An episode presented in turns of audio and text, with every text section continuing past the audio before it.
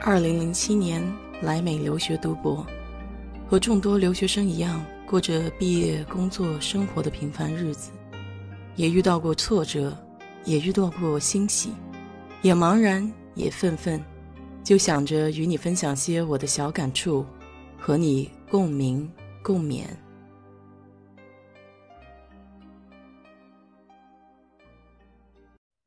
嗨，你好，我是 DJ 水色淡子。前两天看到油管上有一部纪录片叫《亚马逊帝国》，采访了一些以前在亚马逊工作的人员，给出了不一样的视角。如果你有兴趣的话，可以搜搜看。今天就想给你聊聊有关亚马逊的一些事儿。我们都知道，中国有淘宝、京东，美国有亚马逊、易贝。我自己的日常生活呢，现在已经离不开亚马逊了。可以说，今天的亚马逊已经成为了一家什么都做的公司，业务无处不在。它是全球最大的零售商，全球最大的云计算服务商，还有爱看书人士必备的 Kindle 和席卷美国市场的 Echo 智能音箱。为了给他自己的会员提供福利，还顺便成为了在线影视的巨头。其实，最初的亚马逊并不叫亚马逊。而贝索斯也不是一个无忧无虑的富二代。贝索斯出生在美国新墨西哥州中部城市 Albuquerque，他母亲十六岁的时候就生下了他。由于亲生父亲喜欢酗酒，所以父母早早就离异了。现在的贝索斯是随他继父的姓。年轻的时候他也没什么钱，父母也没有办法给他提供更多的资源，但好在他比较聪明。贝索斯就是大家口中别人家的孩子，永远都拿 A，还有各种各样的奖学金和奖励。后来他考入了著名的普林斯顿大学，并且拿了双本科，分别是计算机和电气工程。毕业了以后，他最开始加入的是一间初创公司。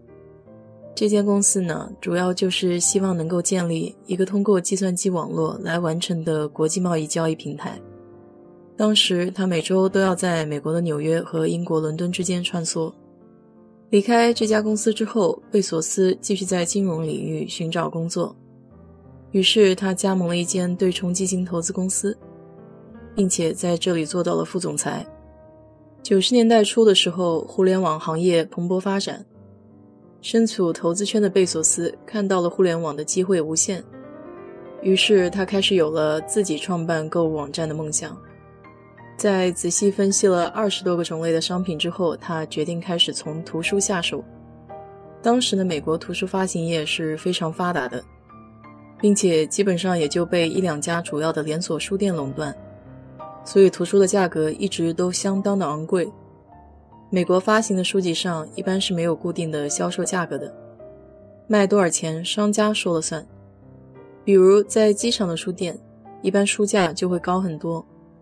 因为没得选，机场的候机厅只有这么一个书店，所以贝索斯就是看中了在网上卖图书价格优势的这一点，并且对于美国消费者而言，通过邮寄的方式买书也不是一件新鲜事儿。这种习惯已经延续了几十年了。一般美国家庭的信箱里定期就会出现一本印刷廉价的小册子宣传页，上面会简单的介绍各种各样的图书。所以，从邮寄买书到网上购书，也可以做到无缝衔接。下决心要开网店卖书之后，贝索斯离开了纽约，来到西雅图。因为西雅图这里离美国最大的图书分配中心罗斯堡比较近，税也低。更重要的是，这里有很多科技人才。贝索斯从亲朋好友的手中拿到了约一百万美元的初始投资。他对投资人是这么说的。请大家不要对我期待过高，我有百分之七十的可能会失败。这个长线不盈利的说法一直延续到了后来找大投资人也是这么说的。神奇的是，即便是这样，还是有很多人相信亚马逊会成功。不得不说，贝索斯应该很会说话。九四年到九七年间，贝索斯所采取的策略是大规模的扩张，通过巨大的亏损来换取市场份额。在九七年五月份，美国最大的线下书店开始进军线上书店业务的时候，亚马逊已经早早占领了绝大多数的线上市场。很快，亚马逊就完成了自己是地球上最大书店的目标。在这之后，电商的征程也是如履平地，包括收购超市、进行无人超市理念的实验。不过，我更感兴趣的是，贝索斯也对太空有野心。在纪录片中，贝索斯展示了自己蓝色起源航天公司研制的蓝月亮，这是一个月球着陆器。二零一八年的时候，美国国家航天局与他签署了合作协议，目的就是为了发展大中型商用月球表面着陆器系统。贝索斯认为，液氢和液氧是月球探索的理想燃料。可以通过电解月球两极的冰水就地取材。蓝月亮可以携带三点六吨的货物登陆月球，货物安装在顶端平台，并且有着陆器上的吊架装置自动卸货。可见贝索斯是想早早占领月球快递这块市场吧？事实上，他从小就非常热爱太空。高中的时候，他就发表过一篇小论文。题目是《论零重力对藏舰加引老化率的影响》，并且靠它赢得了参观美国航天局太空飞行中心的机会。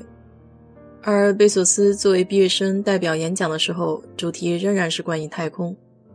他认为总有一天数百万的人类会搬离地球，所以他想要建造太空旅馆一样的栖息地。两千年的时候，在亚马逊上市的第四年。贝索斯成立了蓝色起源这家公司，他每年出售大约十亿美元的亚马逊股票来为蓝色起源筹集资金，建造火箭、漫游车等等。亚马逊的成功有目共睹，但贝索斯认为自己最重要的事业还是蓝色起源。在他看来，地球日益增长的能源需求将会很快超过有限的能源供应。人类面临的威胁将会是发展停滞。如果没有足够的能量，定量配给和饥饿就会接踵而至。所以他一直坚信，太空计划才是能够解救地球的唯一方案。可以说，亚马逊是走在前人铺好的路上。贝索斯在创立它时，互联网已经准备就绪，邮政服务也日趋成熟。对于当时的贝索斯来说，需要做的就是利用所有这些重要的基础设施，并以全新的方式重新组合。